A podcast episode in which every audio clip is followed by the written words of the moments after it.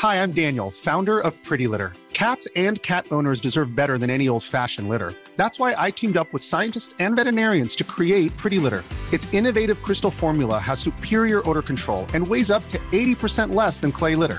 Pretty Litter even monitors health by changing colors to help detect early signs of potential illness. It's the world's smartest kitty litter. Go to prettylitter.com and use code ACAST for 20% off your first order and a free cat toy. Terms and conditions apply. See site for details. Hey, I'm Ryan Reynolds. At Mint Mobile, we like to do the opposite of what Big Wireless does. They charge you a lot, we charge you a little. So naturally, when they announced they'd be raising their prices due to inflation, we decided to deflate our prices due to not hating you. That's right. We're cutting the price of Mint Unlimited from $30 a month to just $15 a month. Give it a try at mintmobile.com slash switch. $45 upfront for three months plus taxes and fees. Promo for new customers for limited time. Unlimited more than 40 gigabytes per month. Slows. Full terms at mintmobile.com. Imagine the softest sheets you've ever felt. Now imagine them getting even softer over time. That's what you'll feel with Bowl and Branch's organic cotton sheets. In a recent customer survey, 96% replied that Bowl and Branch sheets get softer with every wash. Start getting your best night's sleep in these sheets that get softer and softer for years to come. Try their sheets with a 30-night guarantee. Plus, get 15% off your first order at bowlandbranch.com. Code BUTTERY. Exclusions apply. See site for details.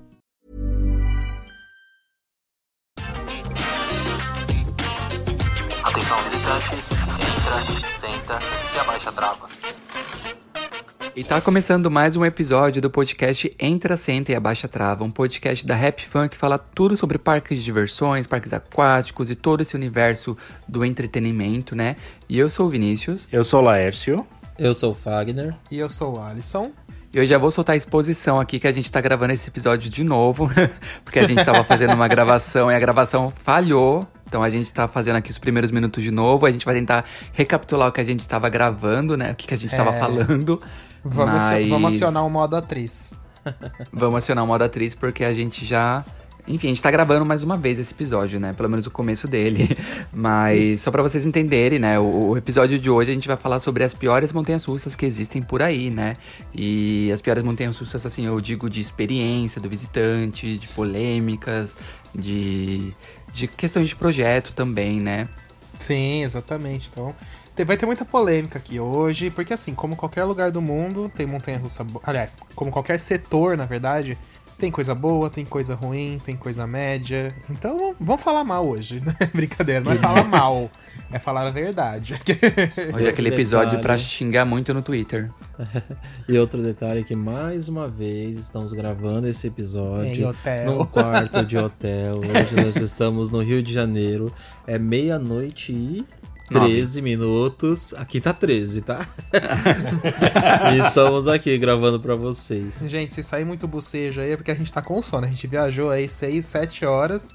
E sim, estamos aqui gravando para vocês. Olha que exemplo, Eu tô com gente. dor de cabeça. E é o... dor de cabeça não, tô com enxaqueca e sono. É o terceiro episódio seguido que vocês estão gravando do hotel, né? Nossa, deve ser. É, eu acho que é, porque era lá, a gente gravou o primeiro em Balneário, depois o segundo a gente tava acho que em Gramado. E, e agora, é ou no, Beto Carreiro. Não, a gente tava no Beto. E é. aí agora no Rio de Janeiro, realmente. Daqui a pouco a gente vai ter que trocar o nome do, do, do podcast pra no hotel com a Rap Fan. É, é vai ter que ser no hotel, hotel com a Rap Fan.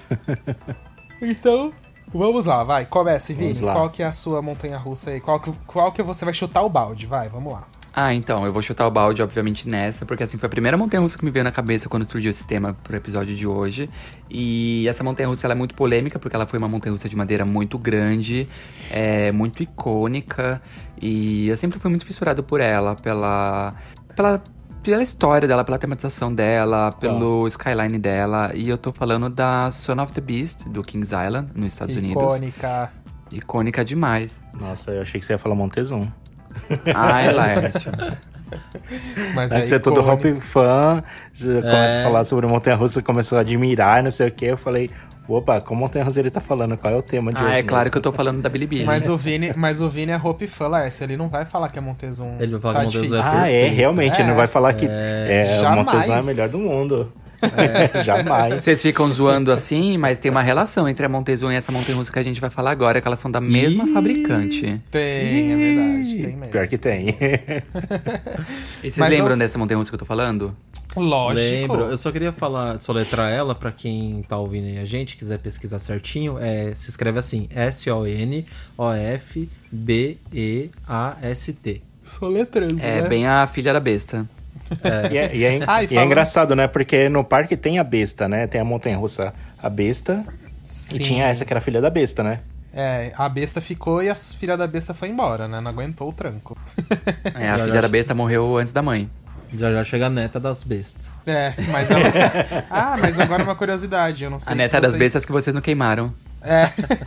Não sei se vocês sabem, mas o, o Kings Island, de alguns parques da rede Cedar Fair, na verdade, eles têm costume de ter o cemitério das atrações. Nossa, é muito legal. E o cemitério das atrações lá no Kings Island fica na Banshee, porque a montanha-russa Banshee foi construída no lugar da Son of the Beast. E aí no cemitério das atrações lá tem lá Son of the Beast, 2000 a 2009. Acho que tem até no nosso vídeo, né? Tem. Eu filmei tem. esse cemitério. Que ela é uma atração que já mas se como, foi. Como que funciona esse cemitério? Ele é tipo é, um museu de é umas lápides. Ah, é umas lápides nossa, de todas bizarro. as E tem outras montanhas russas ali parque, também? Entendeu? É, engra... é engraçado, é muito legal. O que, que você falou, Vini? Cortou um pouquinho. É... Tem, é, tem as outras atrações também, que nem vocês já falaram. Que estão nesse, nesse cemitério também. Olha, ah, eu não lembro de todos, Vini. Eu sei que a Vortex, que saiu agora, já tá. Aí eles colocam alguns rides que já saíram, atração de terror também que não fazem mais, sabe? Eles vão colocando. Eu, eu me lembro que na fila tinha um, um trecho, né, do trilho da Son of Beast, não tinha? É, não, não era nessa fila. fila não, não era nessa fila. Não? Era na fila da, da suspensa, lembra? Que ela, ela é um. Acho que é o freio dela ou a estação eles transformaram em labirinto de evento de terror. Lembra? Ah. E aí eles abrem aquela parte ali justamente para ser um labirinto de hora de, de, evento de terror. Aí eles mantiveram, uhum. acho que é a estação dela, não lembro o que, que é. É alguma coisa Mas assim. Mas é, é, é, a Son of, the, a Son of Beast foi a, a primeira montanha-russa de madeira que colocaram looping, né? E, mas colocaram um looping de aço, né? Não, óbvio, não era um looping de madeira, mas foi uma das primeiras montanhas-russas que eles fizeram isso, né? E depois de um tempo eles tiveram que tirar o looping e aí eles colocaram um outro carro, um modelo novo de carro na montanha-russa Vai, Vini, você conta aí, que vocês é, mais informações. É, assim, bom, pra, pra quem não conhece essa montanha russa, é, é, ela era muito bem, não bem falada, mas ela era muito mais falada ali na, na, na primeira década de 2000, né, de, entre 2000 e 2010. Então, como eu virei parqueira ali naquela época, eu peguei muito sobre ela. E aí, para quem não conhece, ela era uma montanha russa de madeira, ela era é, fabricada pela RCCA. Ah, e ela tinha uma queda de 65 metros de altura. A altura dela era mais de 66 metros, né? Ela tinha mais de 2 km de extensão, atingia 126 km por hora. Só que assim, ela é uma montanha russa que já nasceu toda. É, problemática? Problemática, é. Toda cheia de polêmica, né? Porque o pessoal reclamava que a experiência não era boa, que ela era dolorida, uh, que as pessoas se machucavam, as pessoas desmaiavam. Então, aí durante os anos de operação dela, teve um monte de, de, de alterações no projeto dela, né? E um do, uma das primeiras alterações foi no trem dela. Ela tinha um trem que era um trem mais pesado e ele fazia as pessoas se machucarem um pouco mais e aí eles resolveram trocar por um trem mais leve. Só que esse trem mais leve ele não conseguia alcançar o looping. E aí por causa porque o looping era gigante, né? Não sei se vocês lembram a, a foto do looping era dela. Era enorme. Nossa, era... Então, e aí por causa disso eles precisaram remover o looping dela. É, quando falou alcançar o looping aqui, o carrinho não conseguia completar o looping todo e voltava, né? Isso, ele chegava até metade do looping e voltava. Então eles precisaram tirar o looping dela também, porque ela já estava com uma velocidade mais alterada. Uh, enfim, ela sofreu um monte de alterações durante o, o, o, tempo de vida dela, e tanto que o tempo de vida dela foi curtíssimo, assim, para uma montanha russa desse porte tão grande e tão icônica, ainda mais de madeira, né? Porque montanha russa de madeira é muito mais difícil de construir do que uma montanha russa de aço. Então ela durou somente nove anos. É, pra você ver, né? Para uma montanha russa, o investimento que se gasta numa atração dessas, né? E ela é uma montanha russa gigante, né? Moderna, digamos assim, para a época, e durar só nove anos né? Até a gente sabe que, tem, que montanhas russas duram bem mais do que isso, né? A, a Cyclone lá do, do... Agora esqueci o nome do parque. Coney Island. De Nova York. Coney Island, é, a Cyclone do Coney Island lá tem anos que ela, ela, está lá, né? A própria, no, no Brasil tem a Catapu, a Catapu acho que tem quase 50 anos, não é? Quantos anos Por será que aí. tem a Catapô? Não lembro agora. Ah, é por aí, É por é aí, quase né? Acho que, era, 50. acho que era uns 40 e pouco, eu acho. É, a gente, mas a gente pode citar até É. a própria Montezum. A Montezum tá lá, 20 anos Sim. operando, entendeu? E, mas é curioso esse negócio dos trens aí, porque el- eles causavam até muito a- muito estresse na estrutura, os, os mais pesados. E fazia com que, além de bater um pouco mais, eh, ele também fazia com que o parque gastasse muito mais em manutenção. Justamente porque aí, né, o trem pesado, aquela coisa toda, então tem que gastar mais. Ó, peraí que eu tô vendo aqui. A Catapult tem. Opa, calma. Tem 44 anos. Quase uma cinquentona. Ai, a já. bichinha tá novinha. É, ainda tá tem muito novinha caldo pra dar. ainda. Ela nasceu em 97, né? em 77, né? Lá, 1977. 77. Isso. E, mas voltando a Son of Beast, aí ela foi tirada principalmente por causa dessas reclamações. E porque ela chegou a machucar as pessoas um pouco meio feio ali também, numa época. Nada assim de morte, nada assim. Mas ela chegou, se não me engano, a quebrar a costela de algumas pessoas. Foi alguma coisa assim que eu lembro que deu uma polêmica bem forte. É, E aí o King Teve um Island. incidente nela. É, então, aí o Kings Island resolveu desativar ela por completo. Eles até tentaram fazer algumas últimas modificações pra ver se conseguiam salvar, mas não teve jeito não. 2009, ela morreu, mas ela ficou alguns anos sem desmontar. Se eu não me engano, ela ficou até 2012 des- ah, lá de pé sem desmontar. É que imagina também o trabalho pra desmontar uma estrutura daquele tamanho e o valor também. Que geralmente essas coisas custam, né? E... Até pra demolir custa. Exatamente, aí não compensa mesmo pro parque retirar assim tão brevemente. E entra bem naquele quesito mesmo que o Lars estava falando, os anos de retorno para uma atração desse porte vai muito tempo. Às vezes, algumas atrações desse tipo vai até tipo 10 anos, 8, 10, 12 anos para você ter o retorno de uma atração tão grande assim. E aí, por isso que eles resolveram tirar, talvez, né? Mas foi isso mesmo que eu falei, acabei de conferir aqui. 2012 ela foi desmontada e aí 2014 lançaram a Banshee. Ela só foi desmontada porque já tinha outra montanha russa pra colocar no lugar, já que ela não tinha dado certo, né? E Porque senão ela tava lá até hoje. Sim, mas sabe o que eu pensei? Sabe o que eu pensei? Foi por muito Ah. pouco que eles não poderiam ter feito, transformado ela em híbrida, hein? As Sim. híbridas É começaram verdade. em 2011, por aí. Foi por Sim. muito pouco. Meu Deus, ela híbrida ia ser um hino. Nossa, ia ser perfeito. Eu não Nossa, acho que é eu não acho que ia ter o looping, porque não tem nenhuma híbrida da RMC com looping, mas que Ah, daria nem pra fazer umas coisas É. doidas nela ali ia dar. As outras inversões já são tão perfeitas. Aham. Nossa, imagina ela híbrida. E, e, e é engraçado, né? Porque eu lembro que eu vi um vídeo, né, da, sobre o incidente que aconteceu na Son of, of Beast. Que, Explica o incidente pra quem não É, conhece. então, eu, eu me lembro que teve uma, uma parte ali do, do Alex dela que o peso. O do- Alex e a curva é, na 360. curva, assim, que o, o peso do carro meio que fez os trilhos cederem. E aí criou uma tributação muito forte. E os visitantes é, sentiram esse impacto, né?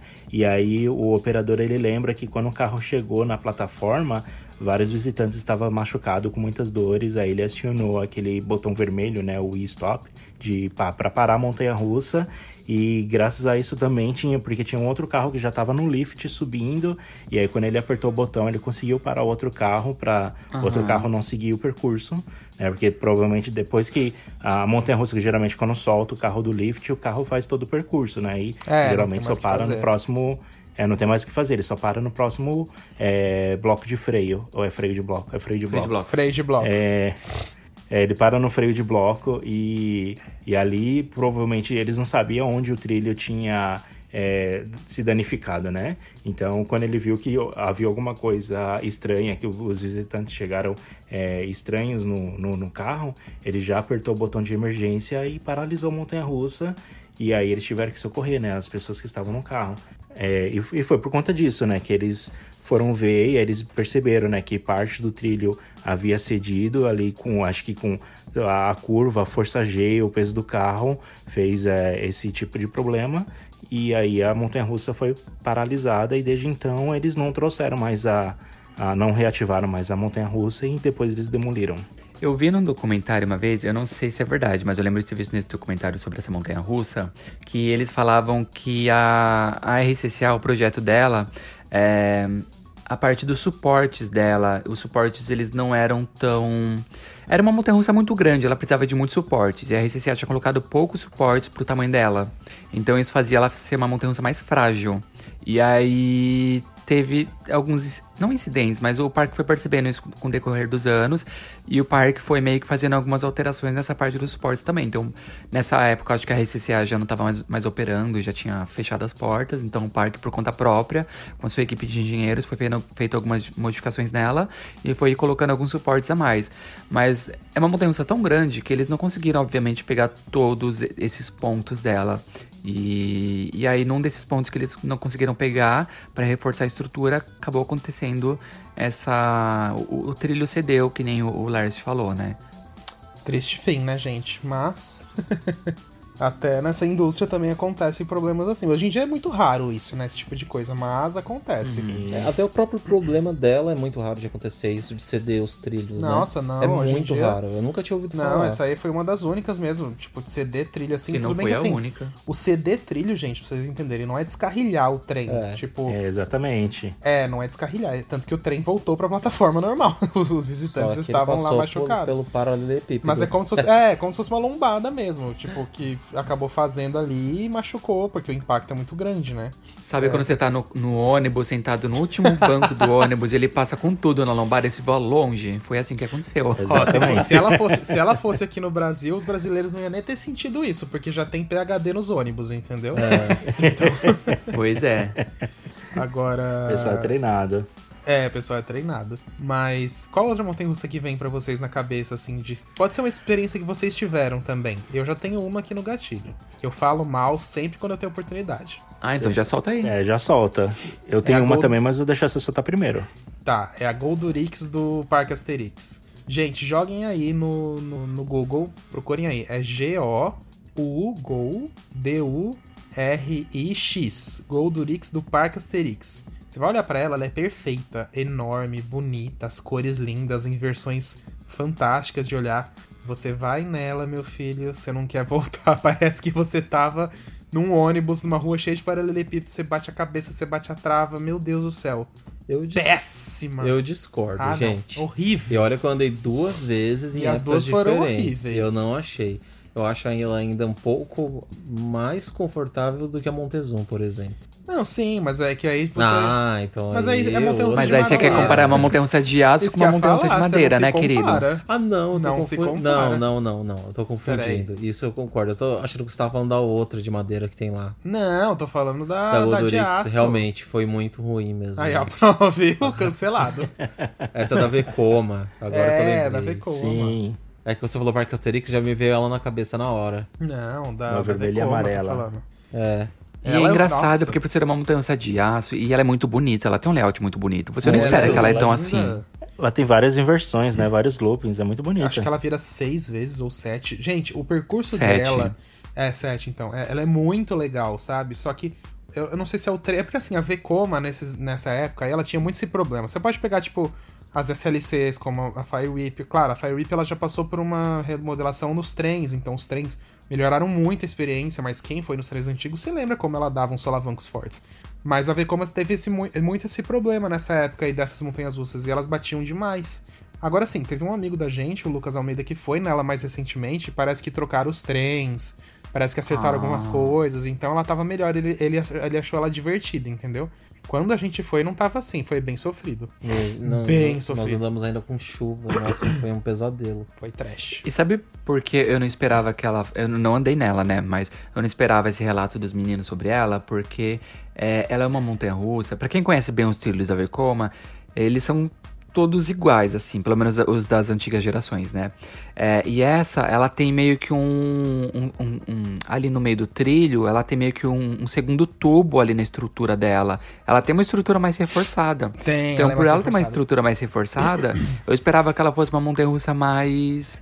Mais estável, sabe? Mais confortável, talvez. É, mas é- isso é uma coisa que não tem muito a ver, na verdade. Eu acho que o reforço é só justamente por causa da força G que o trem passa ali. Você vê que o trem passa rasgando, Ah, sabe? Mas é. o. Você pode ver, por exemplo, a bumerangue do Play Center. Você não via ninguém reclamando de batida. E o trilho era basicamente o mesmo, sabe? Tipo, é, de olhar assim, a estrutura dele era muito O pessoal ia parecida. na Windstorm e ia reclamar da bumerangue, até parece aquele. a Windstorm com a curva da morte dela. Mas olha, eu tenho que defender o Windstorm, hein, gente? A Open Blizzard agora, no caso lá do Open Park. Eu não sei que ele. Se bem que eu lembro, do, no Play Center ainda, antes de ela ir pro, pro Open Park, o Play Center, quando reformou ela, tinha feito alguma modificação nela que vocês lembram que ela tinha ficado bem mais macia? Não tava tão dura como ela era um pouco antes. Não sei se vocês recordam disso. E aí a gente ah, andou agora lembro. na. Você não lembra? aí a gente andou agora na Open Blizzard, que é a mesma montanha russa é, que foi do Play Center lá pro Open Park, e ela tá muito gostosa. Ela tem seus momentos ali, mas a curva da morte já não é mais tão da morte assim, não. é porque eu acho que eles colocaram um freio, não colocaram? Porque ela não vai mais rápido para aquela curva como ela ia antes. É, então acho que aquelas Ela já tinha aquele freio. É. é. é. Aquele freio antes da curva ela já tinha, mas eles podem ter feito algum ajuste para ela passar mais devagar ali, talvez, não sei. É, pode ser, porque eu achei ela bem gostosa. Tipo, sabe, é, ela tá emocionante e tal, só que ela não tá aquela sofrência na curva, sabe, assim? É, porque antes ela dava, ela dava o trem dava um puxão ali na hora da curva. Dava. Ele descia com a maior força, era uma chicoteada, sabe? Mas voltando a Goldurix, gente, lá do Asterix, mas é isso, aquela montanha russa linda, incrível. Eu espero que tenha arrumado, porque se eles trocaram o trem, geralmente o trem, quando troca, ajuda demais na experiência, melhora muito. Mas, como não foi no novo trem, vamos ter que esperar um pouquinho para falar. é, quando eu vejo esses trilhos da Vekoma, assim, eu já começo a pensar que eu vou bater muita cabeça no, nas travas ali, do, nas travas de ombro, sabe? Eu já começo Sim. a olhar as minhas orelhas, que eu vou perder a orelha, que eu vou bater a cabeça, eu vou sair com dor de cabeça dela. é, o, é, a imagem que me forma na cabeça é essa, de dor e sofrimento. ah, aqui no Canada's Wonderland tem uma montanha russa, não é da Vekoma, né? É da Arrow, mas é, é, o mesmo layout, porque a Vekoma e a Arrow ali, elas tinham meio que uma... Não sei se era uma parceria. parceria, mas tinha uma história das duas juntas aí, tanto que o layout dos trilhos das duas é, é igual. Então, ah, no Canada's Wonderland tem uma montanha russa dessa, só que o, o trajeto dela é bem menor, né? Bem menor. Então, ela é bem dolorida, mas pelo fato dela ser menor, a gente sente menos. Tipo, ah, sofreu um pouquinho, acabou. Agora, o Goldurix, ela parece muito maior de trajeto. Não, e ela vai rápido, sabe? Então você sofre bastante. Então é aquela coisa. e agora, qual é, outra a... a gente lembra de cabeça? Agora sim, quando, quando vem para mim de falar de experiência horrível, acho que assim, a minha, a minha pior experiência, a minha maior decepção foi quando eu andei na X2 e a X2, assim, pra mim era, era montanha russa, a montanha russa que eu tinha visto no, no Roller Coaster Tycoon, que eu jogava no computador, e eu via a, os trilhos, o, a quarta dimensão ali, da, a montanha russa sendo 4D, né, com os carros fora do trilho. Para mim, assim, era meu sonho de consumo andar nessa montanha russa, né? Então, assim, para mim era, era tava na minha, naquele na minha listinha, sabe, da montanha russa que você tem que ir antes de morrer, era Sim. a X2. E eu fui pro parque e aí Onde quando ela eu... fica, você falou? Então, ela fica no parque no Six Flags Magic Mountain, fica lá na Califórnia, nos Estados Unidos. E ela é uma montanha russa, como eu falei, já de quatro dimensões, que a cadeira vai, fora, vai por fora né, do, do trilho. E ela tem um, um sistema, ela tem um trilho auxiliar que faz com que as cadeiras movimentam, né? E e as cadeiras fazem inversões sem o carro estar tá virando de cabeça para baixo. Então ela pode ir por cima do trilho, por baixo do trilho e os carros vão do lado de fora e eles vão girando. É, e aqui, aquela, essa montanha russa para mim assim era eu tinha que ir antes de morrer. em algum momento da minha vida eu tinha que andar nessa montanha russa. E fui todo empolgado, peguei a fila dela, tudo mais. E aí quando eu andei, eu não sabia que ela já teve vários problemas e várias histórias por detrás dela. E, e depois que eu andei assim, eu olhei assim e falei assim: é, não é aquilo que eu esperava, né? Eu achava um, uma, um passeio bem confortável e no final eu não tive um passeio confortável. O meu passeio foi bem. É... Lixo total. sabe, quem sabe que você é? Você é um lixo total. É, ela trepidou muito durante o caminho, eu bati muito a cabeça na, nas travas, a minha orelha. Nossa, sei lá, eu, eu, eu bati muito nela. E eu saí muito enjoado, eu saí passando mal. E, e aí, depois eu, eu, fui pesquisar a respeito da história e eu soube que a, a X, quando ela foi montada no começo, ela ficou operando por um tempo, mas a, a, o peso do carro começou a deformar o, os trilhos da montanha russa e eles tiveram que fazer várias manutenções nela e inclusive rolou vários processos entre o Six Flags e a Aerodynamics que dizem aí o pessoal que foi um dos motivos pelo qual a, a empresa faliu, né? É, no caso, a, a Aero, né, o fabricante. E, e aí eles tiveram que re remodelar toda a montanha russa, colocar uns carros mais leves, refizeram todo o projeto e aí eles rebatizaram a montanha russa de a montanha russa de X2. Ela continua operando até hoje, é sonho de muita gente de andar nela, mas assim, é, eu não sei se eles já chegaram a fazer algumas manutenções mais recentemente, porque o meu relato foi quando. Manutenção eu... você diz tipo de. É, de fazer alguma, alguma reforma, é, de melhorar o conforto okay. dela. Não, porque o meu relato não. foi de alguns anos, foi de 2011, quando eu fui a última vez que eu andei nela, né? Os então, carros devem ser o mesmo até hoje. É, eu não sei não, se de lá até pra cá eles não fizeram algum retracking ou trocaram trilhos dela ou coisas tá. assim do gênero. Não, é, é montanha tô... de aço nunca tem isso, né, de retracking. É eu acho que assim. É, é, eu acho que ela, depois dessa grande reforma aí que você citou, ela tá igual. Não teve nem. Assim, deve ter ficado parada para fazer manutenção normal tal, né? Mas não. Exato. Eu não sei se eles trocaram peças ou, ou enfim. Mas é. eu, eu, eu, não sei se hoje em dia ela está melhor. Talvez o pessoal que tenha andado mais recentemente pode falar. Eu, eu ainda torço, né, para que um dia eu volte no parque e, e, que eu ande nela de novo e, e Pra reclamar dela de novo. Pra reclamar dela de novo. pra falar de novo que ela é um lixo total. Mas assim. Eu morro de vontade é... de andar nela, but. Eu, eu assim, eu fui, eu, eu fui nela uma vez, aí eu tive uma, uma experiência muito ruim. Aí eu falei, não, talvez tenha sido o carrinho, um lado que eu peguei, que era meio desconfortável. Aí eu tentei mudar de lado e ir do outro lado. E eu fui do outro lado e a mesma experiência. Eu fiquei passando mal, é, eu tive, senti muita é, vibrações no carro, bati muito e eu falei assim, nossa, odiei essa experiência, mas vamos dar a terceira chance, né? E eu ainda dei a terceira chance para Montanha Russa e depois da terceira vez eu falei, ah, não, não consigo. Mas agora, depois de alguns uns 10 anos aí, eu espero andar de novo e, e tentar relembrar, né? Ver se a experiência continua sendo tão é, desprazerosa quanto foi para mim, né? Você consegue imaginar que a situação foi tão crítica, mas tão crítica, que o projeto da Montanha Russa, que foi um projeto errado, fez a fabricante fechar. Pois é. é. Tem isso, né? Esse é um tipo de atração que eu tenho muita curiosidade de ir, por conta da experiência ser diferente, mas eu já vou com esse pé atrás que o Alisson comentou já sabendo que ela pode ser desconfortável mesmo, porque eu já ouvi outros relatos também de pessoas falando a mesma coisa que o Lércio teve como experiência. Acho que uma que a gente pode citar, a, além dessa aí também agora que o Lércio falou, é quando a gente foi na Furious Baco lá do Port Aventura. Ela é uma montanha incrível, você olha para ela assim, ela é uma Linda. wing coaster. É, foi a primeira wing coaster do mundo de fato. É, ela é como se fosse essa que o Lars falou, só que assim, é, os, os trens é, têm os assentos nas laterais dos trilhos só que eles não giram 360 graus, né? Então, assim, eles são fixos, você fica sempre na mesma posição. Por isso ela é uma wing e a Act2 é uma 4 dimensões. E ela é de lançamento, então ela vai de 0 a 135 km por hora em pouquíssimos segundos. E aí andamos nela e tal, a gente foi com aquela expectativa enorme. O trajeto dela é bem terreno, assim, sabe? Ela vai bem próximo do chão, vira uma vez de ponta cabeça só e tem poucas é subidas linda. e descidas. Ela é perfeita, mas você anda nela, realmente ela vibra, gente, mas vibra o trajeto inteiro. Não diga Parece que você tá no cavalo. tipo isso. Não digo que eu saí com dor de cabeça, mas que ela vibrou bastante. E ainda ela pegou assim e. Quando ela faz as curvas, ela fazia as curvas muito bruscamente. Aí você batia um pouco a orelha nas travas. Então, assim, ela foi um não digo uma tremenda decepção, mas ela foi uma decepçãozinha. Eu achava que ela ia ser mais foi. macia, sabe? Eu também achava que ela fosse super confortável, porque. Ah, é tão caprichada numa atração daquele porte é. mesmo, e estação linda, ela passa no meio de um vinhedo, mas a gente sofreu. Tripidou demais. É, dá uma olhada aí. Furious Baco. Sabe uma coisa que eu não perdoo? A Furious Baco é do Porta Aventura, né? Lá na Espanha. Pra quem não, não pegou. Ah, eu também andei nela. Eu concordo com tudo que os meninos falaram. Sabe uma coisa que eu não perdoo?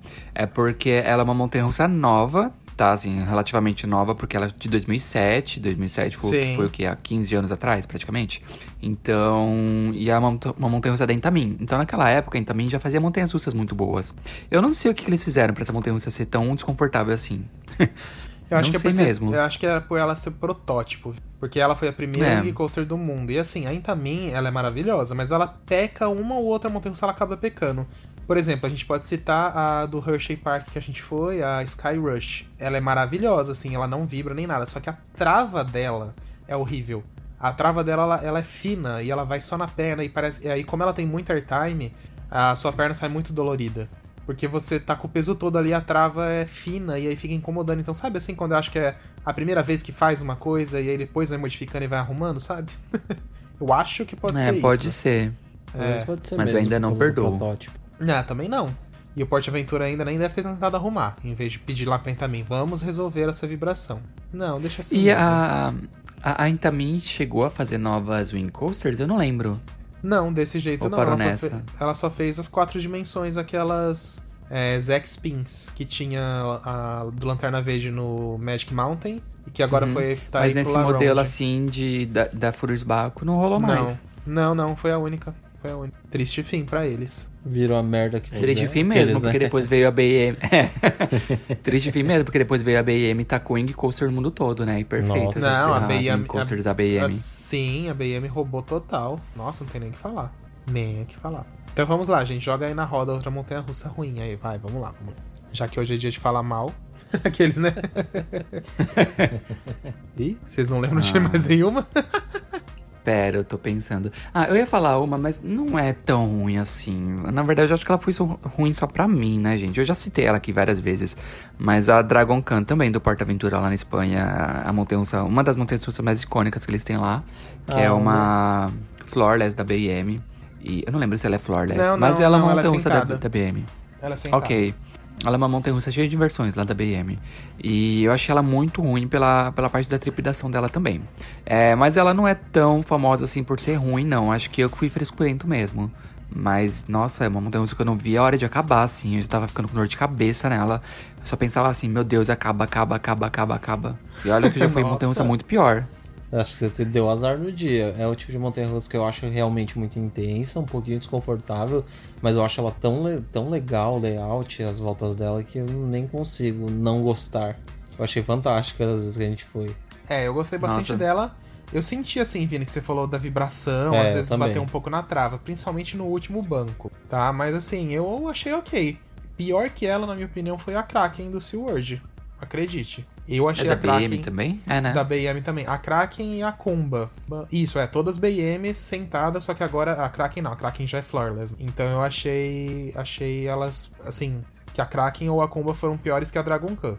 Ela- elas são quase da mesma época, se eu não tô enganado, entendeu? Então, assim, acho que elas tiveram o mesmo probleminha ali de fabricação. Mas mesmo assim, são maravilhosas, gente. É que assim, BM não. te- É, é- mesmo ela sendo um pouco ruim, ela é boa. Ela ainda é boa, é isso que eu ia falar. Outra É engraçado que a gente fala BM, aí todo mundo pensa, nossa, BM é perfeita, BM é lisa, é macia. Realmente, as novas montanhas russas da BM são perfeitas, mas você pega essas primeiras aí, Uma ou parece outra que tá levando um acaba- coice. É, uma ou outra acaba dando um probleminha mesmo. Nossa, essa, a Dragon Cut, eu tinha a impressão que as rodas estavam quadradas de tanto que doía. Outra montanha É, russa que a gente andou que eu achei muito, muito desconfortável é aquela de Nova York. Qual era o nome dela? Do, do- Ah, aquela da a- Thunderbolt? a da- Thunderbolt? Thunderbolt, é. Nossa, Thunderbolt. meu Ai, Deus. gente, tipo assim, a montanha russa linda, uma iluminação é uma das iluminações mais bonitas que eu já vi em montanha russa, que era tudo sincronizado, lembra? Sim. E layout incrível também, mas a trava dessa montanha russa. A está- o trem, na verdade, né? É, o trem, eu achei que a gente ia sair com a perna amputada de É. tanta dor. era muito difícil de curtir a volta nela. E era pra ser incrível se tivesse um trem mais confortável, né? Sim, é, é o mesmo problema da Skyrush. A Skyrush, ela ainda assim é mais confortável que essa, óbvio. Mas, bem mais confortável no caso, mas ela é o mesmo problema da trava. A trava é de plástico dura, gente. Nossa, Tipo, um plástico dura. cafona, ridículo. Ai, que ódio. Nossa, e ainda ela dá umas freadas no meio do trajeto, porque eu acho que o trem é meio curto, eu não sei explicar. É, o trem é meio curto, e aí ela, ela dá uns solavancos também, e aí é o trem estraga tudo. Se trocassem o trem, Acho que ela seria é, perfeita. eu acho que melhoraria muito, porque o trajeto dela é incrível e ela é uma montanha russa muito bonita, muito bonita. Ai, acho ela fantástica. Tirando esse fato, claro. Triste fim. Eu, eu, eu lembrava que a, a, a primeira queda dela ali é, é, é tipo uns 90 graus, né? Aquela primeira queda dela. É 90, E aí, né? eu- é isso. E aí, quando ela, ela sobe ali o lift no topo, o carro te ejeta. E, e- só que o, o- a trava dela, como é esse plástico que te segura só pelas pernas, o plástico ele é muito duro, então você fica ali a sua perna é pressionada contra esse plástico e o carro te. Ele simplesmente te ejeta. E você não vê a hora da, da descida acabar porque dói muito as pernas. E aí quando Sim. você pensa que a descida acabou, aí vem aquele looping assim, você fala, meu Deus do céu, vai arrancar minhas pernas. é uma. É aquela a clássica expressão que você espera prazer e você olha e tem dor, né? Consegue distinguir? Consegue distinguir? Total. Dor, prazer. Prazer. Agora... Acho que uma sensação. Teve uma, uma montanha-russa que eu andei chamada Skyrider no Canada's Wonderland. Ela já foi desativada, graças a Deus. Mas ela tinha um. É, aquela stand-up. Meu Deus do céu. É, que ela você era vai assim. em pé, gente. Sim, e, e ela era, era dessas que você ia achando que você ia ter prazer e no final era só dor. E aí toda vez que você via, eu via assim a, que ia ter um airtime, eu falava, uh, prazer. Aí passava airtime, eu dor, dor, dor, dor. Sabe o que é engraçado dessa montanha russa? Que você olha assim e fala que, nossa, o parque vai desativar vai direto pro ferro velho, né? Aí você acredita que eles conseguiram vender essa montanha russa? Conseguiram, então, foi mesmo. Conseguiram vender e ela tá linda num outro parque, acho que lá na Europa, não é? E o é, país é nada mais, nada menos que o Brasil. Ai, eu ia. Olha, pode mandar, viu? Do jeito que a gente tá aqui, tô aceitando qualquer coisa. Olha. Eu vou até ver onde que ela tá. Eu não lembro onde ela tá agora. Nossa, eu tô fazendo isso mesmo, Vini. Não, acho que não foi Europa, não foi ela Ásia, não? Não, tá na Itália. Ah, na Ah, é. Na o nome Itália. dela agora é Cavalino Mato. Não, Cavalino Mato. Ah, é, é o parque. É. Cavalinho. Ela tá, na, na, na, Toscana, na Itália. Ah, que fina. O nome dela é, é, o nome dela agora é Freestyle. Comendo lasanha. Mas, Mas outra montanha russa que eu lembrei é que você. Deixa eu só, deixa eu só falar. É. A, a voadora das Amperlas do Canada's Wonderland. Aquilo sim. Nossa senhora. Gente. olha, é verdade, eu sei que muita gente. Não, eu posso falar, eu sei que assim, a Montezum hoje em dia ela não tá fácil também, né? Tipo, montanha-russa de madeira, gente, infelizmente ela tem isso. Conforme ela vai ficando mais velha, mais ela vai ficando bruta. E aí ela tem que passar por um retrilhamento, enfim. E Só que ela também foi projetada aí... pela RCCA, né? A Sim, é. Mas isso não é uma coisa específica da RCCA, isso é uma coisa específica de todas as montanhas de madeira. Tem que passar por um retrilhamento depois de uma certa idade. E aí, só que essa de aço que a gente foi, que é uma voadora da Zamperla, gente, Deus do céu, horrível, horrorosa, péssima, todos os adjetivos que você imaginar. Olhando ela de fora, né, gente? Parece assim, bonitinha. Eu acho ela muito legal, linda. E, a, e, o lift dela é incrível, né? Também. É. Aí você anda nela, meu Deus, você diferente. sai. É, você sai sem orelha, você sai sem ombro, você sai sem tudo, porque a trava dela te deixa meio solta. E aí Parece você. Tá dentro de uma gaiola. É, aí você vira de ponta cabeça, você sai do banco e bate na trava, e depois você volta pro banco, aí ela te joga pro lado, aí você bate na trava. Nossa, é um choro atrás de outro, meu Deus do céu. É muito ruim, é muito desconfortável. Faz a inversão, você bate as costas, aí é, você bate nossa. a barriga. É, e nossa. essa montanha russa, esse modelo é engraçado. Vocês andaram no outro modelo de outro parque, as, as que então, era idêntico, não era? Park, do Luna Park. A do Luna Park, é apesar um mais, é, dela bater um pouco, ela era mais confortável, dava para você se divertir, entendeu? Agora, uhum. essa aí do Canada's Wonderland, eu falei, puta merda, joga fora, gente. Não, não foi, porque... não foi quando a gente. Eu não sei, eu andei com alguém que a pessoa viu got, gotas de sangue. Eu, eu. A, a, primeira vez que eu andei nessa montanha russa é, foi engraçado, né? Porque eu, eu já olhei assim a montanha russa e falei, nossa, essa montanha russa tem porte infantil, ela deve ser de boa. Mas aí o Lars estava me contando depois que vocês acharam ela horrível, né? Eu já Sim. falei, pronto, só falta. Aí eu entrei no carro dela. E aí ela é tipo, é bem isso que os meninos falaram é mesmo, ela parece uma gaiola, né? Só que daí na frente, assim, tem meio que um acrílico que vai assim na frente da sua cara. Sim. E aí na hora que eu entrei assim e agarrei nela pra, pra, pra entrar no trem, eu olhei e tinha, uma, e tinha umas gotas de sangue no acrílico, assim. Falei, pronto, alguém se machucou nela. Vinícius, é o Vinícius só foi perceber isso quando já tava no lift. Já tava né? no lift. O carro subindo e o Vinícius, não, meu Deus, alguém sangrou aqui. Não, mas provavelmente não foi um acidente, não foi nada disso. Provavelmente alguém deve ter, sei lá, sabe quando você sei balança lá. muito a cabeça e Ou sai sangue do nariz? É, eu acho que parecia ser sangue, sangue de, de, nariz, nariz alguma é, coisa assim. Mas, mas, foi umas gotonas. Mas eu já pensei assim, tipo, a pessoa bateu o nariz, sei lá. Pode ser também, pode ser também, mas só pra todo mundo pensar que ninguém morreu ali, né? Foi umas gotinhas assim, tipo, é. uma gota de sangue de nariz. Mas pra Mas ver é... o nível da. É complicado mesmo, o negócio é tenso. Nossa, ela é horrível, gente. Horrível, horrível. Mas, enfim, eu acho que. É, claro que assim, sempre tem outras montanhas que a gente pode citar, que a experiência foi ruim e tal. Mas acho que das minhas aqui é o que me vem na cabeça, gente. Assim, isso do que a gente falou que a gente já andou e dessas outras polêmicas, né? É o que me vem na cabeça. de ruim. Vocês lembram de alguma outra, gente, que falam muito mal? Ah, eu vou, eu vou já soltar uma daí Solta. do Brasil mesmo. E eu sei que é polêmica e vai todo mundo me metralhar. Mas, gente, a Montezum não dá. não dá.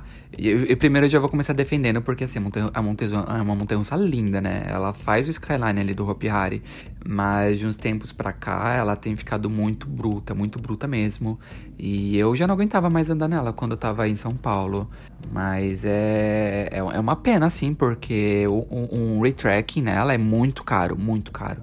É. Então, assim, em parte, eu nem culpo o parque de não estar tá conseguindo fazer esse retracking nela, porque é algo de milhões, assim, sabe? O parque não tem como fazer é, a ideia esse retrack o... dela no, no, momento. Não, a ideia era, era, ter sido feita essa reforma grande nela quando a Daisy estivesse aberta, né? Porque aí fecharia Montezuma, é. a Daisy substituiria e aí ia fazendo isso. Isso já estava até programado na época para ser feito, mas... É... Como a gente sabe o que aconteceu, não veio aí.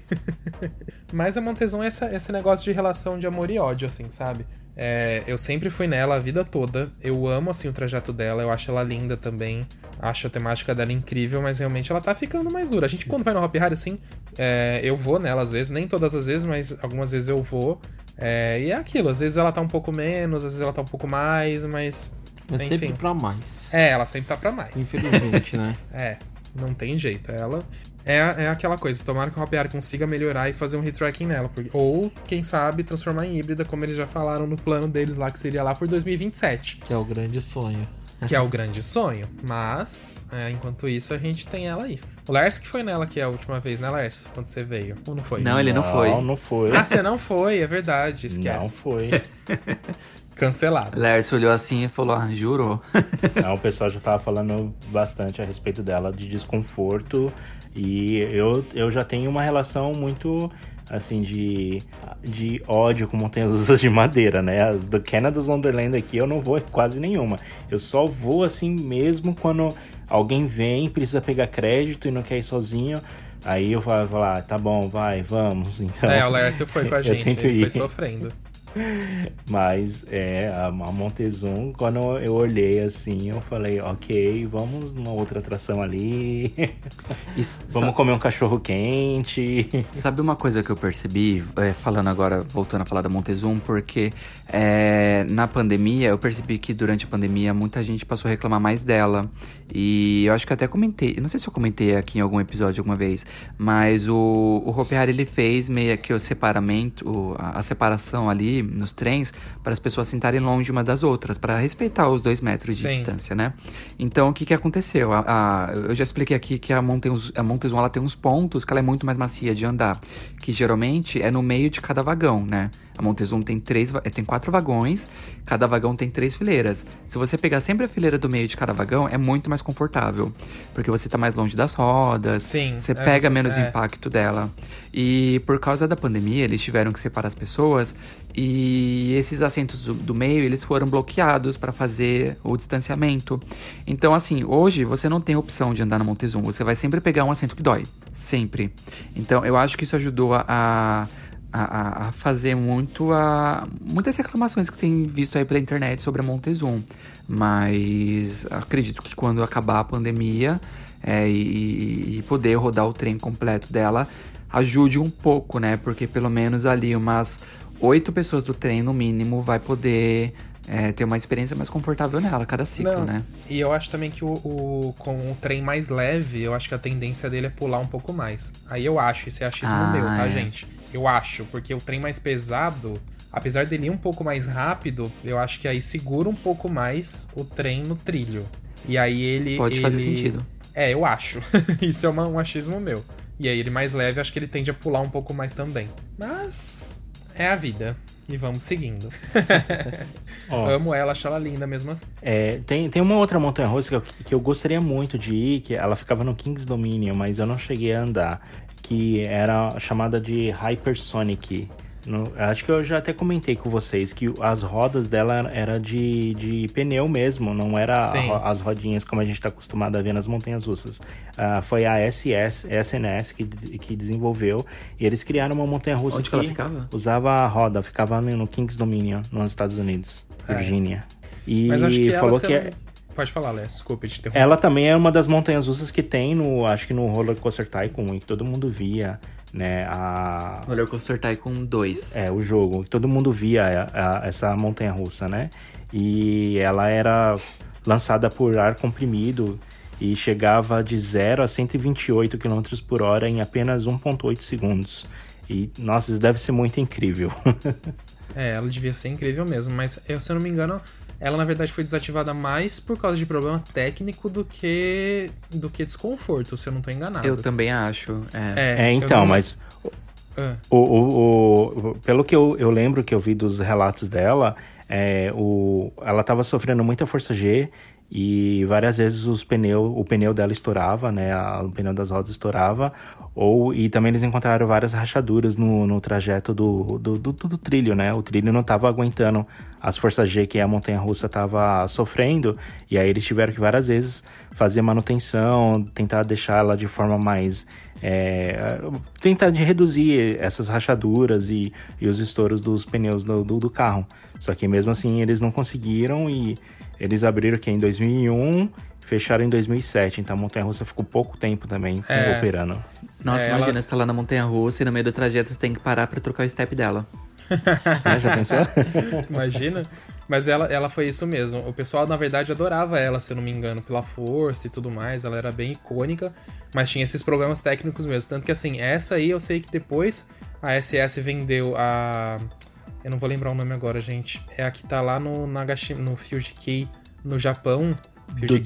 Ou Spalend? Isso, a Dodonpa. É, eu só não lembro qual dos dois que é. É o Nagashima é no ou Fuji, Fuji Key? No... Fuji Key, isso. Fuji Key. Que é basicamente o mesmo tipo de montanha-russa, mas aí com as modificações necessárias. Eles já, lanç... eles já lançaram essa Dodonpa já com tudo certinho. Os pneus são. Os pneus não são pneus, são rolamentos de montanha-russa comuns. Ela não tem esses problemas técnicos de estrutura, enfim, perfeita, tá lá até hoje.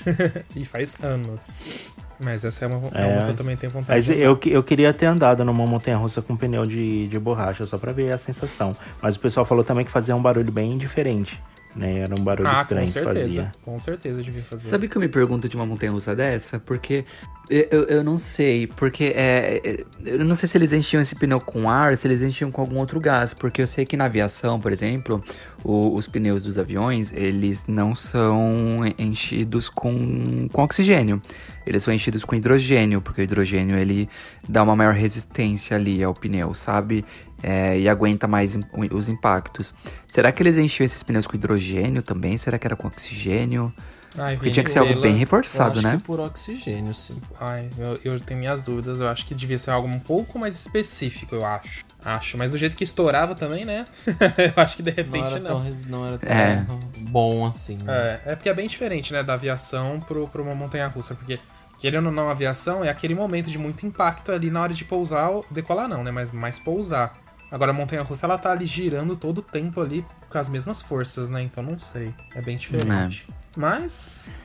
Acho que é isso, né, gente? Acho que é isso. É isso, então vamos de e-mails. É isso. É, gente, só, só um aviso rapidinho, a gente vai pular as notícias hoje porque a gente é, tá, tá com o horário cansado, meio apertado. horário bem. Já é uma da manhã aqui, a gente precisa dormir. Mas estamos aqui gravando com todo amor e carinho para vocês. Então Isso vamos aí. de e-mail. Vamos. Começando aqui é... então. Ah, vai lá, Vini. Dá o recadinho. Não, não, pode começar. Não, é, é bom você dar o recadinho dos e-mails. Ah, tá, tá. É, se você quiser mandar uma mensagem pra gente, é só escrever pra podcast.rapfan.com.br. Então vamos lá com o e-mail do Daniel Gropo. Olha, ele, tem, ele é profissional desenvolvedor da web e ele mora em Sorocaba, aqui do lado da gente. Vamos lá então. Bom dia. Primeiramente, parabéns pelo podcast. Gosto demais de ouvi-los e sempre fico na expectativa do próximo episódio. Em dado momento, no episódio mais recente, A Volta dos que Nunca Foram, vocês comentaram da dificuldade do investidor em construir um parque por conta da alta do dólar e importações. Pode ser que isso seja um bom tema para um episódio, mas eu sempre me pergunto por que não temos uma indústria nacional de relevância nessa área? Se eu fosse o presidente de um parque ou fosse parte de uma associação cooperativa de parques, certamente tornaria a iniciativa de se criar algo nesse sentido. Já pensou se o Beto Carreiro, Hop Harry, Mirabilândia, Nicolândia, até mesmo Fantasilândia no, Chile se unissem e criassem uma fábrica de montanhas russas? Cada qual investindo uma parte a ser convertida numa atração nova para cada um deles. Talvez por estarem no meio e conhecerem engenheiros, arquitetos e entusiastas possam responder essa pergunta. Toda a cadeia de produção, desde o minério até o aço, já temos no Brasil, mas precisamos importar as montanhas russas de fora e pagando um preço absurdo. Acredito que a tecnologia envolvida numa montanha-russa como Cheetah Hunt ou até Vurang não seja tão evoluída que não possamos criar. Vou além. Acho um tremendo absurdo que o Canadá, um país que leva 14 meses ao ano, tem uma das maiores fabricantes de toboáguas e importamos deles. Feito isso, com um portfólio respeitável dentro dos parques brasileiros, essas indústrias poderiam também exportar e trazer mais lucros. Lembrando que a exportação de um produto, assim como o real desvalorizado e a mão de obra mais barata, seria uma preocupação para a concorrência europeia e norte-americana. Obrigado, abraços pelo trabalho excepcional, Daniel Grupo. Obrigado, Daniel. Valeu. abraço. Obrigado, Daniel. Obrigado, Daniel. Obrigado. E tentando responder você assim brevemente, porque o que ele, esse, esse tema aqui dá um podcast. Com toda certeza. Mas resumidamente é assim, ó. Fabricação de montanha-russa é uma coisa muito complexa. Tanto que assim, se você pegar os países que têm fabricantes de montanha-russa, você conta nos dedos. É os Estados Unidos, é a Suíça, China, China e Alemanha. E, e acho que o Japão. São cinco países, basicamente, que fazem montanhas russas no mundo. A China ainda tá evoluindo muito. Ela faz montanhas russas, mas tem umas que você olha para ela você fala assim: hum, não é muito legal ainda. Tá evoluindo, né? Então, assim, é uma indústria muito complexa. E a mesma coisa vale para os fabricantes de rides também, os flat rides, dark rides. E assim, não é questão só de você ter o aço, é questão como você mo é, modifica ele, porque se você faz de uma maneira ela vai vibrar demais, ou não é tão seguro, ou vai ser desconfortável. É, falta meio que expertise de alguém com muita ousadia para trazer é, profissionais experientes, só que né? Esse e... é o problema. Nenhuma fabricante vai dar o segredo. Claro. Entendeu? Então, assim, teria que ser desenvolvido aqui do zero, entendeu? Assim, aqui dentro do Brasil tem algumas fábricas que estão evoluindo. Você vê, tipo, Algumas fabricantes nacionais já estão criando rodas gigantes, rodas gigantes bonitas, torres boas, é, já fazem um disco. Toboáguas. Toboáguas, é. Tobo, a indústria do parque aquático acho que é a que mais está evoluindo nesse sentido, né? Assim, de criar atrações aqui. Mas montanha-russa eu acho que, assim, se nem países como, por exemplo, Inglaterra não tem uma fabricante deles lá, se eu não estou enganado. É, o próprio Canadá não tem uma fabricante de montanha-russa, entendeu? Então, assim, para você ver como é difícil entendeu? Por isso que a gente tem que importar e vários outros países do mundo importam montanha. Assim, tô resumindo bem, né, o assunto, mas é dá para falar muita mesmo, coisa. Né? Muita. Vocês agora acham... sobre o agora sobre as atrações aquáticas, os toboáguas que são feitos aqui no Canadá exportado pro, pro resto do mundo, eu não sei explicar porque que aqui tem tanta fabricante grande assim de toboáguas, né? Porque aqui a gente tem duas gigantes, que é a, a Pro Slide e a Ai, qual que é a outra? Whitewater. Whitewater, Whitewater. isso, a, a Whitewater. Então, são duas atrações gigantescas, duas empresas gigantescas que exportam para o resto do mundo essas atrações, mas eu não sei explicar porque é tão forte aqui. Sendo que aqui é inverno a maior parte do ano. É, e, e eu sei também que não é só por questão também da, do, do, hardware, né? Que seria a montanha-russa em si. Mas também tem a parte do software. Porque eu sei que esses fabricantes, eles desenvolvem é, vários softwares que fazem vários testes, inclusive como o fluxo da água, como o fluxo da água vai se comportar dentro do água, ou como o, o, os carros, os visitantes, as forças G. Então eles têm uma expertise muito forte nisso. Então, assim, não é somente construir um tubo água e colocar o povo, te, o povo dentro, né? Porque tem a tecnologia. Tem toda uma tecnologia, uma expertise por detrás disso. Uh, e essas empresas, é, por ser. Elas acabam sendo uma coisa meio nichada, né? Eu vejo, né? Pelo menos no meu ponto de vista, que é bem nichada, assim. E eles têm anos de experiências, eles criaram softwares é, próprios para fazer esses tipos de.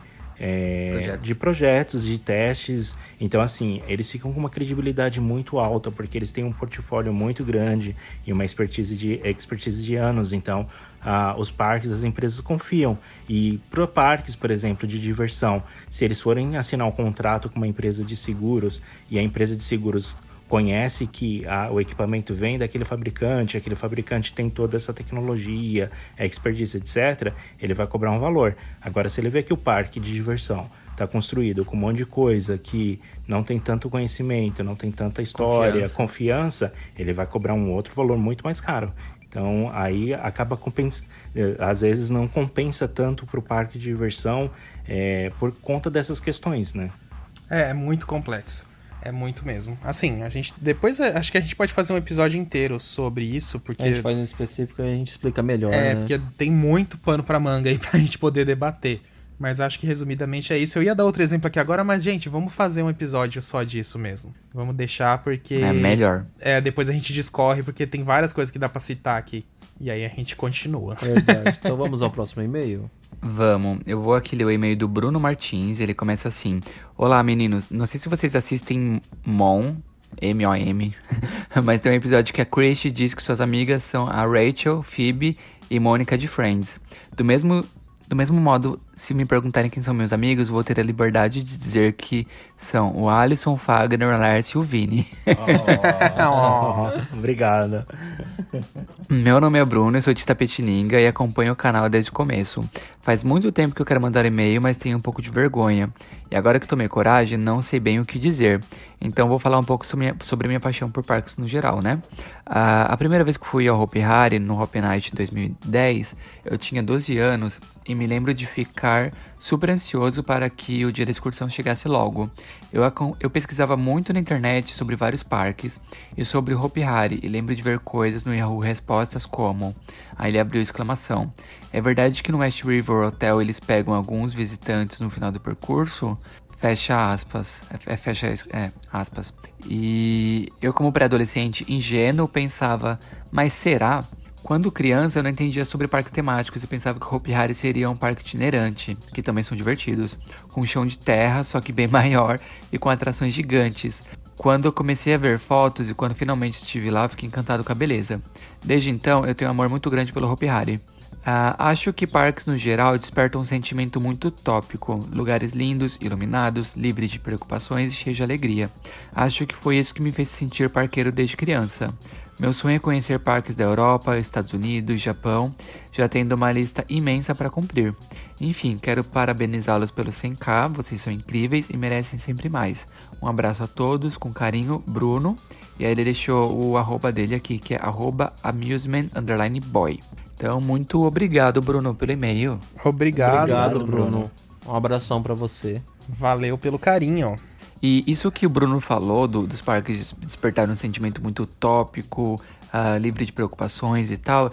Eu sempre vi um parque assim, muito como saída, assim, como válvula de escape dos problemas do dia a dia, sabe?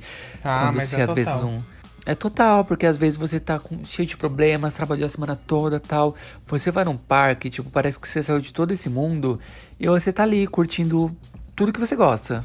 Gente, é, é o meu exemplo clássico. Quando eu quando tinha um play verão, às vezes eu saía do, antes de eu ir, eu saía, eu saía do trabalho e antes de ir para a faculdade, eu entrava no play center, andava em algumas atrações, eu descarregava ali todo o estresse e ia para aula da faculdade assim, de boa, tranquilo. Sim, é bem isso mesmo. Nossa, é, é, que assim, a gente não mora tão perto do, do Hop Hari assim. A gente mora a uma hora e vinte, mais ou menos, uma hora e meia. Que é, é perto, mas também não é aquela coisa assim, tipo. Já Agora tô sim, vocês moram na rodovia dos Bandeirantes. Aqui, né? Aqueles que passam o endereço, né? A gente mora na rodovia dos Bandeirantes, quilômetro 72. E. E, tipo, às vezes tá estressado e tal, você quer ir. Você vai num parque, você anda em uma montanha russa, parece que tudo, sei lá, parece ser melhor. Você até esquece das coisas, você volta com outra energia. Ah, é muito gostoso. Isso é a premissa dos principais parques, né, do mundo. Até meio que da Disney também. É você entrar em outro universo. É você esquecer seus problemas do lado de fora mesmo e viver experiências maravilhosas. É o que todo parque... Tenta fazer, é. é. tenta fazer mesmo, né? E o que acontece, de certa forma. Não, isso desperta muita paixão. É o que ele disse, às vezes é isso que desperta a paixão de parque, às vezes é a atração, às vezes sim, é o radical, sim. às vezes é o familiar, às vezes é até a comida do parque, sabe? Então. Às vezes é, a comida me irrita incrível. também, desperta a minha ira. Mas tudo bem, gente. Mas é isso. Mas obrigado pelo e-mail aí, Bruno. Obrigado, Bruno. Um abração para você. E vamos ao final. Aqueles, né?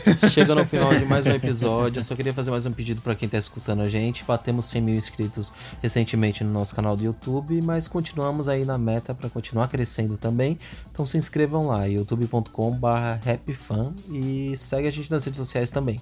Instagram é, RapFanBR. Não é porque bateu 100 mil que a gente vai parar de encher o saco de vocês não, lá pedindo inscrição, hein? Vem entregando sempre. O pessoal fala, ah, agora é que bateu 100 então. mil, vou desinscrever.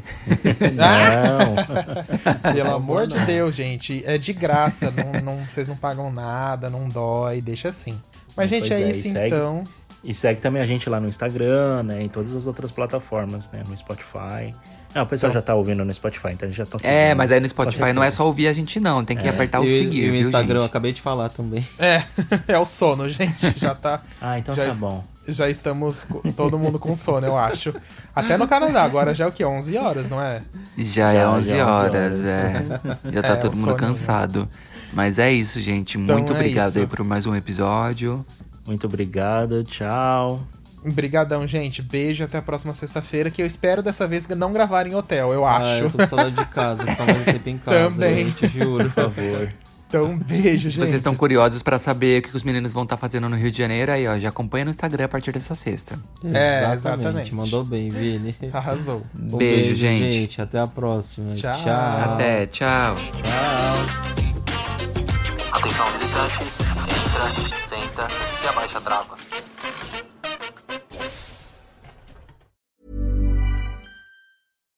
Hi, I'm Daniel, founder of Pretty Litter. Cats and cat owners deserve better than any old-fashioned litter. That's why I teamed up with scientists and veterinarians to create Pretty Litter. Its innovative crystal formula has superior odor control and weighs up to 80% less than clay litter. Pretty Litter even monitors health by changing colors to help detect early signs of potential illness. It's the world's smartest kitty litter. Go to prettylitter.com and use code ACAST for 20% off your first order and a free cat toy. Terms and conditions apply. See site for details. Imagine the softest sheets you've ever felt. Now imagine them getting even softer over time. That's what you'll feel with Bowl and Branch's organic cotton sheets. In a recent customer survey, 96% replied that Bowl and Branch sheets get softer with every wash. Start getting your best night's sleep in these sheets that get softer and softer for years to come. Try their sheets with a 30-night guarantee. Plus, get 15% off your first order at bowlandbranch.com. Code BUTTERY. Exclusions apply. See site for details. Planning for your next trip? Elevate your travel style with Quince. Quince has all the jet setting essentials you'll want for your next getaway, like European linen, premium luggage options, buttery soft Italian leather bags, and so much more. And is all priced at 50 to 80% less than similar brands. Plus, Quince only works with factories that use safe and ethical manufacturing practices. Pack your bags with high-quality essentials you'll be wearing for vacations to come with Quince. Go to quince.com/pack for free shipping and 365-day returns.